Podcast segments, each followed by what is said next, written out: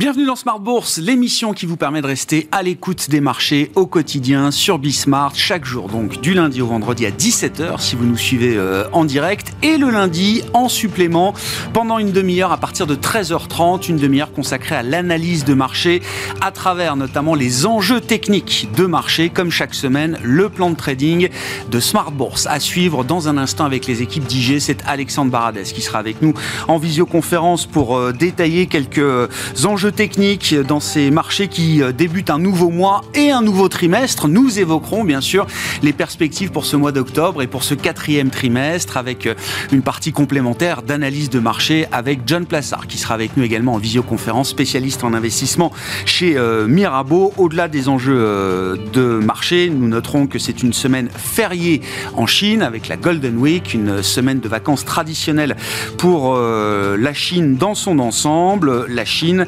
avec l'idée d'une stabilisation euh, économique qui semble se euh, diffuser. Nous ferons le point sur la situation chinoise spécifiquement avec Alexandre et John dans un instant.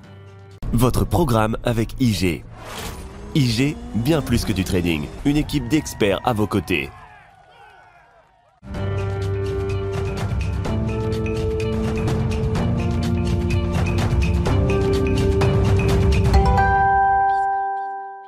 Le plan de trading de Smart Bourse, chaque début de semaine, le lundi à 13h30 en direct et à retrouver bien sûr en replay ou en podcast sur bismart.fr pour bien mesurer les enjeux techniques du moment sur les marchés au démarrage d'une nouvelle semaine, d'un nouveau mois et d'un nouveau trimestre. Alexandre Baradez est avec nous en visioconférence, chef analyste chez IG.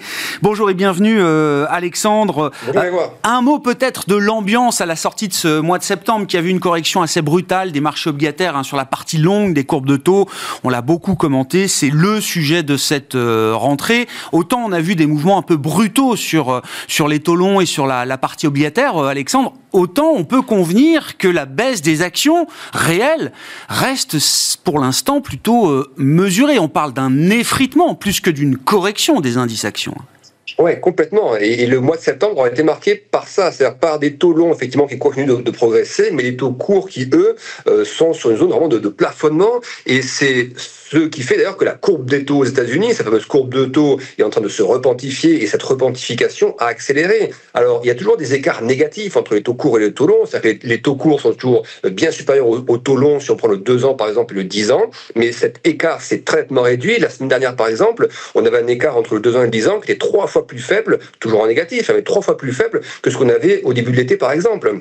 Et donc, ça, selon moi, c'est en train d'acter d'une chose, d'acter du fait que, effectivement, les, les, taux courts ne montent pas plus haut parce que la Fed n'a déjà pas relevé ses taux. Elle a eu beau envoyer un message assez agressif qui a surtout impacté, effectivement, la partie longue de la courbe de taux et un peu les marchés actions aussi. Mais ça a eu assez, peu d'effet, finalement, sur la partie courte parce qu'on a quand même l'impression qu'à que sur cette partie courte, même les taux à six mois ou un mois, par exemple, il y a une surveillance de la macro euh, américaine un peu court terme. Euh, le pétrole, par exemple, on voit que le pétrole a, a connu une belle phase d'envolée, puis maintenant a du mal à accéléré plus fortement d'un de 90 dollars notamment. On a vu également des statistiques euh, ces, derniers jours. Vous regardez le flot de statistiques américains, euh, notamment euh, par rapport au consensus, eh bien, on a quand même des surprises qui désormais, on, est moins en dessous du consensus. On est même ces derniers temps un peu plus souvent en dessous du consensus que l'inverse.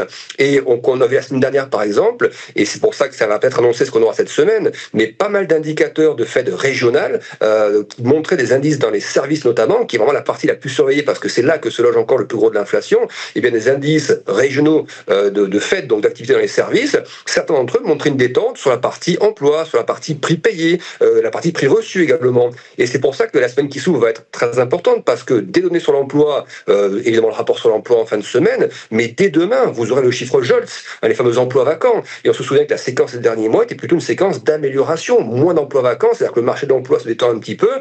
Et si voyez, vous avez une séquence comme ça tout au long de la semaine avec des chiffres de l'emploi un poil moins tendus, et puis aussi cette fameux ISM service, un indicateur d'activité dans les services qui un petit peu de terrain, eh bien, moi, je pense qu'on n'est pas loin d'avoir des taux courts. Je ne dis pas qu'ils vont se détendre massivement, mais la quantification de la courbe de taux, pour moi, elle est bien partie et elle va s'accentuer dans les semaines et dans les mois qui viennent. Je pense plus par une détente des taux courts, moins que par une hausse moins, forte des taux courts par rapport aux taux longs. Je pense c'est vraiment une détente des taux courts un petit peu qui va commencer à arriver, des taux longs qui vont plus trop bouger et la repentification va se faire par ce biais-là. Et c'est sûr que des stats américaines qui continueraient d'être un peu en dessous du consensus, ça favoriserait cette repentification mais aussi ça pousserait la Fed à changer un petit peu de discours lors des prochaines réunions, notamment si l'économie commence à ralentir un petit peu plus. Bon, on verra puisque nous aurons bien la publication du rapport mensuel sur l'emploi ce, ce, vendredi.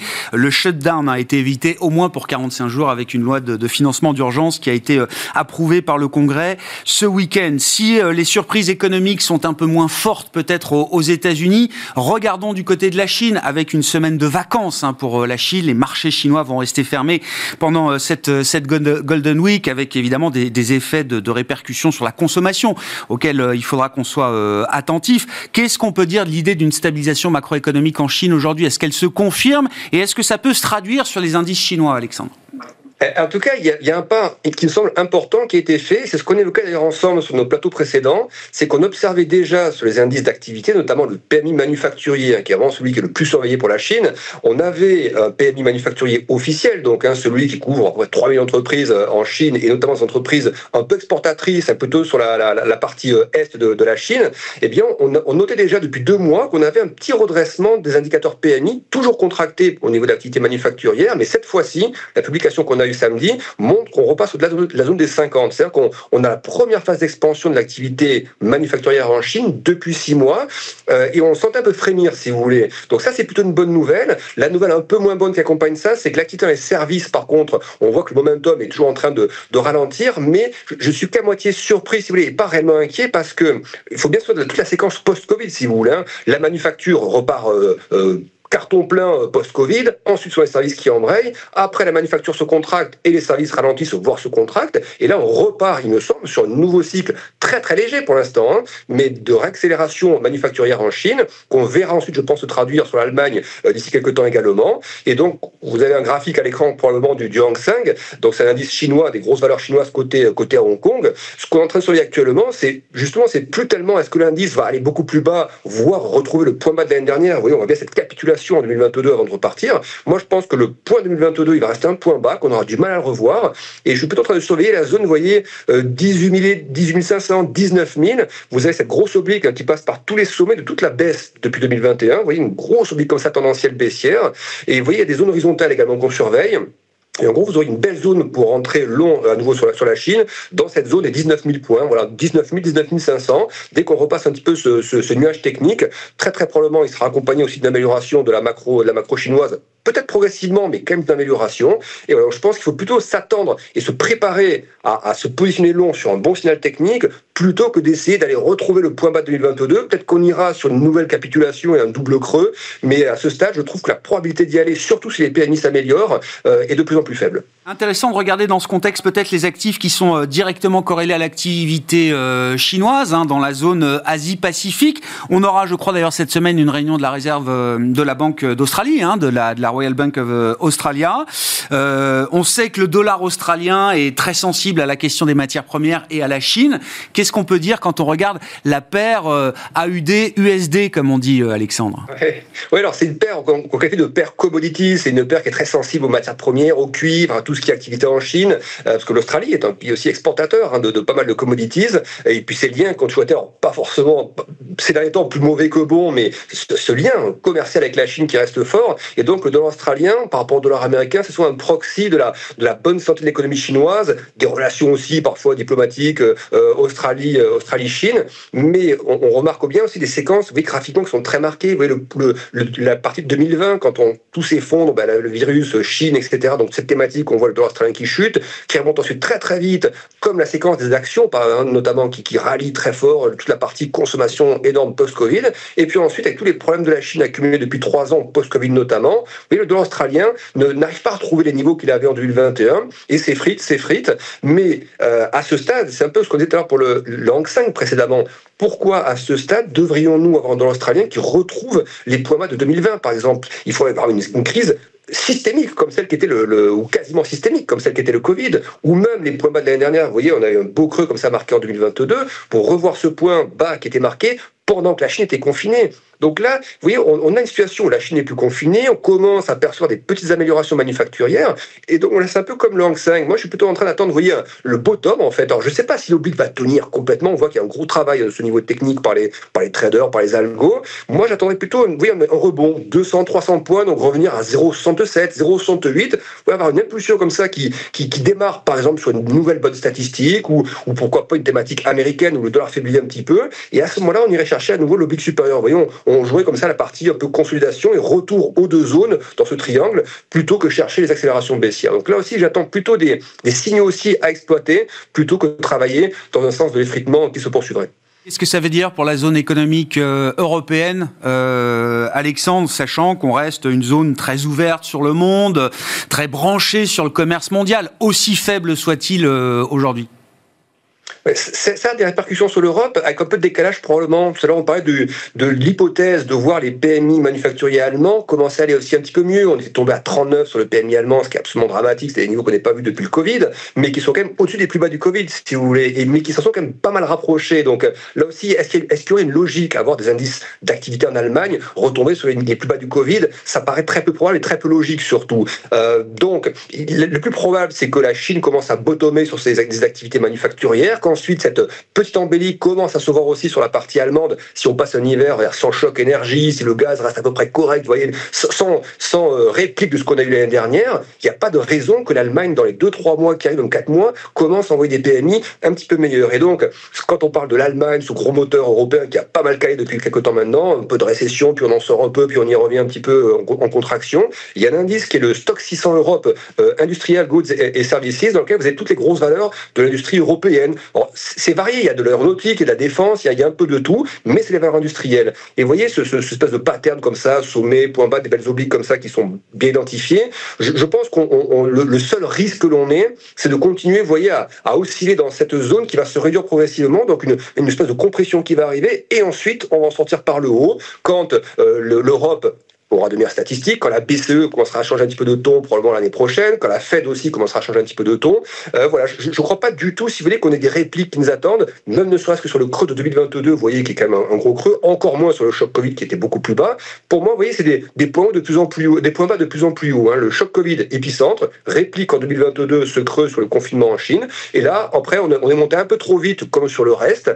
On a besoin de souffler un peu, mais je pense qu'on va souffler dans, ce biseau, si vous voulez. Voilà, je pense pas qu'on repart sous le Et donc, toutes les zones obliques basses et, anciens sommets, vous voyez, pré-Covid, pour moi, si on vient les chercher, c'est de super opportunités pour acheter plutôt que se dire je vais commencer à, tout larguer. Donc, euh, un peu de consolidation est sorti par le haut, mais j'écarte le retour sur les zones de 2022.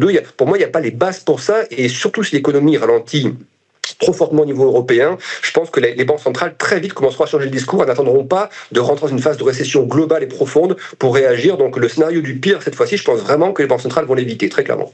François Villeroy de Gallo, la semaine dernière, hein, euh, une semaine après la réunion de la BCE, expliquait que euh, tester ou, jouer le point de rupture sur l'économie euh, européenne n'était pas une bonne manière de faire de la politique monétaire. Alors, tout le monde n'est peut-être pas d'accord avec lui au sein du Conseil des gouverneurs, mais c'est quand même le gouverneur de la Banque de France qui est un, poids lourd sur la, direction et l'impulsion qu'il peut le donner à, la politique monétaire en, zone euro. Et l'autre, petite phrase à laquelle je vous fais réagir, Alexandre, c'est le président de l'IFO. Alors, on regarde les PMI manufacturiers en Allemagne qui sont sous 40 depuis des mois, hein, confirmé encore ce matin pour le, PMI manufacturier de, septembre. L'enquête IFO, qui est l'enquête domestique, est un peu au-delà de ce que, nous donnent les, PMI euh, en Allemagne. Le président de l'IFO, Clément Fuest, la semaine dernière, sans en faire des tonnes, hein, parce que l'industrie allemande est dans une situation compliquée, estime que la partie industrielle, enfin que l'économie allemande est en train de faire son bottom, comme il dit. Hein.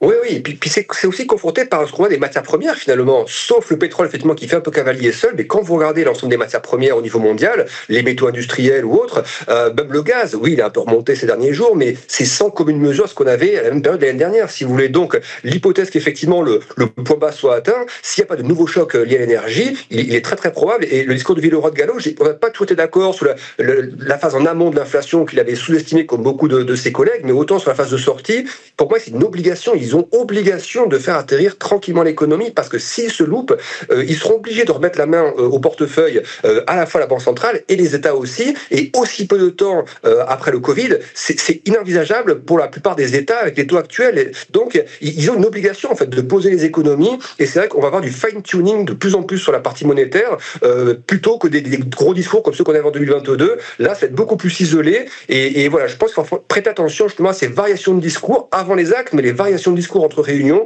je pense qu'on commençait déjà à envoyer des premiers signaux, un petit peu de choses un petit peu moins hard, un peu moins focaux dans les semaines qui arrivent. Les banques centrales sont condamnées à réussir le soft landing, hein, vous dites euh, Alexandre. Sinon, ça coûtera beaucoup plus cher. Merci beaucoup Alexandre. Le plan de trading de Smartbourg chaque lundi à 13h30 si vous nous suivez euh, en direct et à retrouver bien sûr en replay sur bismart.fr ou en podcast sur l'ensemble de vos plateformes. C'était votre programme avec IG. IG, bien plus que du trading. Une équipe d'experts à vos côtés. Thank you.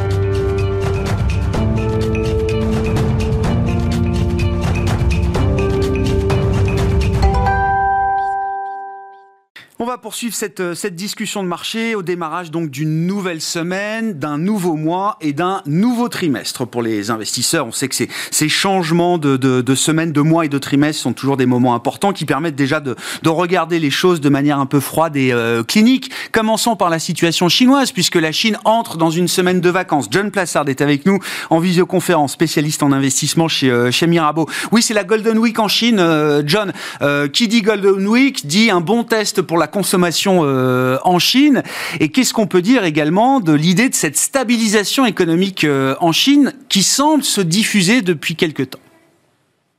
Oui, c'est effectivement, euh, Grégoire, c'est vraiment la question clé. Puis vous savez, si on regarde, avant de parler de la Golden Week, si on regarde les PMI qui ont été publiés euh, ce week-end, euh, ils ont été publiés par deux instituts différents. Et pour un, c'est une hausse des PMI manufacturiers et des services, et pour l'autre, c'est légèrement une baisse. Donc on est vraiment dans la question à se dire, est-ce qu'on est en stabilisation, en baisse ou en hausse? Et effectivement, c'est le Golden Week qui représente une semaine d'achat et de vacances hein, effrénées, c'est quelque chose qui existe, pardon, depuis le début des années 2000, bah, va être très très important. Et si on se réfère aux prévisions, alors évidemment faire attention aux prévisions, mais si on se réfère aux prévisions, eh bien on devrait avoir, tenez-vous bien, euh, Grégoire, 800 millions de voyages, soit 100 millions, un peu plus de 100 millions de voyages par jour durant cette semaine, et euh, c'est une nette hausse par rapport à 2019. Si vous regardez par exemple le, les, trafics ferroviaires, on devrait passer de ce qu'on avait en 2019, donc avant le Covid, qui est une année de référence, hein, à 139 millions à 190 millions cette année. Vous allez avoir 21 millions de personnes qui devraient prendre des vols intérieurs, et ça c'est une augmentation de près de 20% par rapport à 2019. Et je termine là-dessus sur les statistiques.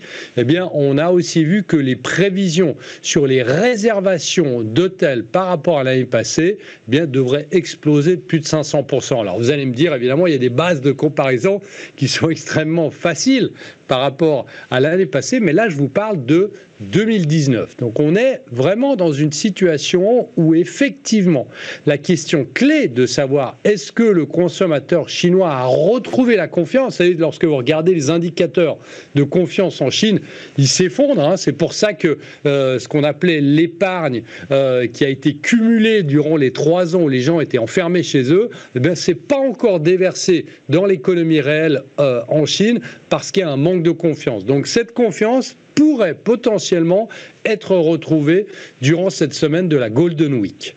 On verra d'ailleurs comment est-ce que Pékin entretient ou non le, le, retour de cette confiance, puisque dans le sillage de la Golden Week, un semaine fériée en Chine, on aura normalement d'ici la fin du mois d'octobre un, nouveau plénum du euh, comité central du euh, Parti communiste euh, chinois, consacré théoriquement à, à l'économie. Alors je ne crois pas qu'on ait de date précise, mais il doit se tenir normalement dans les prochaines semaines. Et c'est vrai qu'après l'accumulation de mesurettes, comme disent les observateurs, qu'on a pu constater depuis des semaines et des mois maintenant en Chine, ce sera intéressant de voir le, bilan qui peut être dressé de ces mesures et voir s'il y a des efforts supplémentaires peut-être qui peuvent être mis sur la table par Pékin. Oui, tout à fait. Et ce qui est très intéressant de noter, alors évidemment, c'est un hasard qu'il y a la Golden Week, mais ce qui a été noté la semaine passée par certains membres du gouvernement, c'est que il fallait s'atteler à redynamiser, c'était le terme utilisé, le tourisme en Chine. Donc, euh, bon, avec un clin d'œil hein, sur cette Golden Week, mais savez, euh, si on regarde aussi euh, Grégoire, et, je pense que le plénum devrait le noter, mais si on regarde, parce qu'il y, y, a plein de statistiques qui, courent, qui, qui tournent autour de la Chine, mais il y a notamment un institut euh, indépendant euh, qui fait des statistiques en regardant euh, des projections satellites. Alors, par exemple, vous savez, le, nombre de bouchons qu'il y a à Pékin, le nombre de personnes qui sont dans les parkings des supermarchés. Vous savez que là-bas, les supermarchés n'ont rien à voir avec, euh, avec les nôtres. Eh bien, on voit ici que les chiffres sont aussi en croissance. on me dirait, c'est pas bien d'avoir plus de pollution et plus de, d'embouteillage,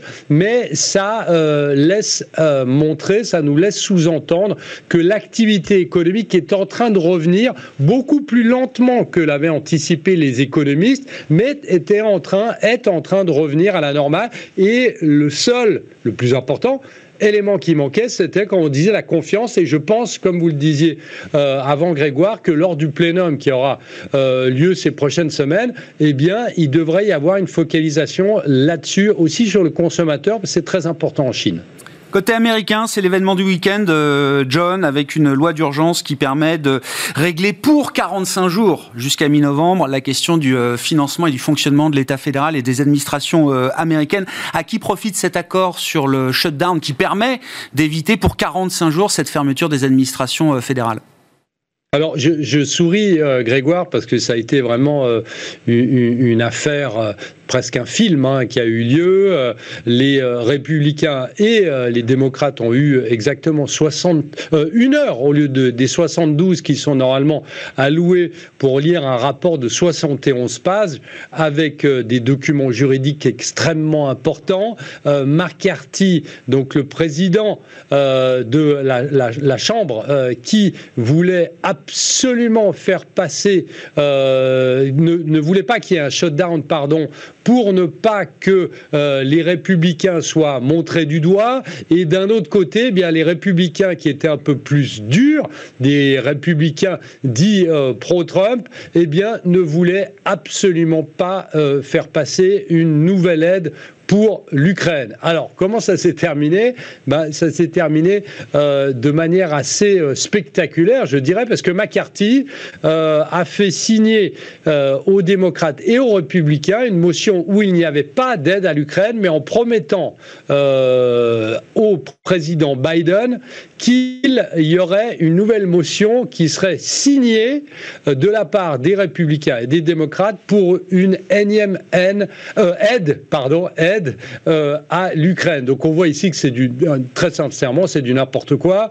On a même vu un démocrate qui a tiré la sonnette d'alarme. Vous avez peut-être entendu pour essayer de gagner euh, euh, trois heures à la Chambre.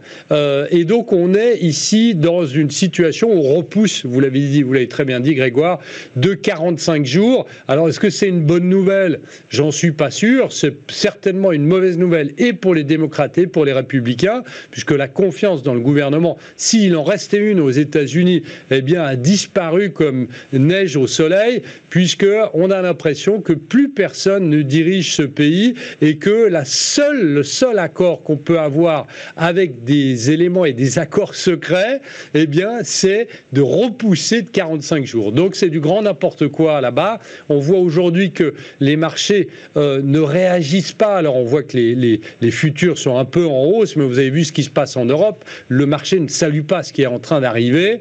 Euh, et effectivement, on est dans une situation où mi-novembre, eh bien, on aura de nouveau euh, la question exactement la même dont on est en train de parler. Et effectivement, les républicains qui poussent pour pour globalement hein, euh, mettre moins d'argent dans ce budget 2024 où potentiellement on aurait un, élu républicain qui prendrait la tête du, du euh, gouvernement américain. Et donc c'est très compliqué ici, ça n'apporte absolument rien et je dirais que fondamentalement, euh, McCarthy va peut-être perdre son siège, mais ni les républicains ni les démocrates sortent la tête haute de, de ce plus ou moins report du shutdown. Du côté des marchés, euh, John, est-ce que le mois d'octobre peut être un, meilleur mois que le mois de septembre, euh, notamment pour le fameux 60-40 Septembre a été un mois douloureux pour le 60-40. Est-ce qu'il y a des raisons d'imaginer qu'octobre puisse être meilleur?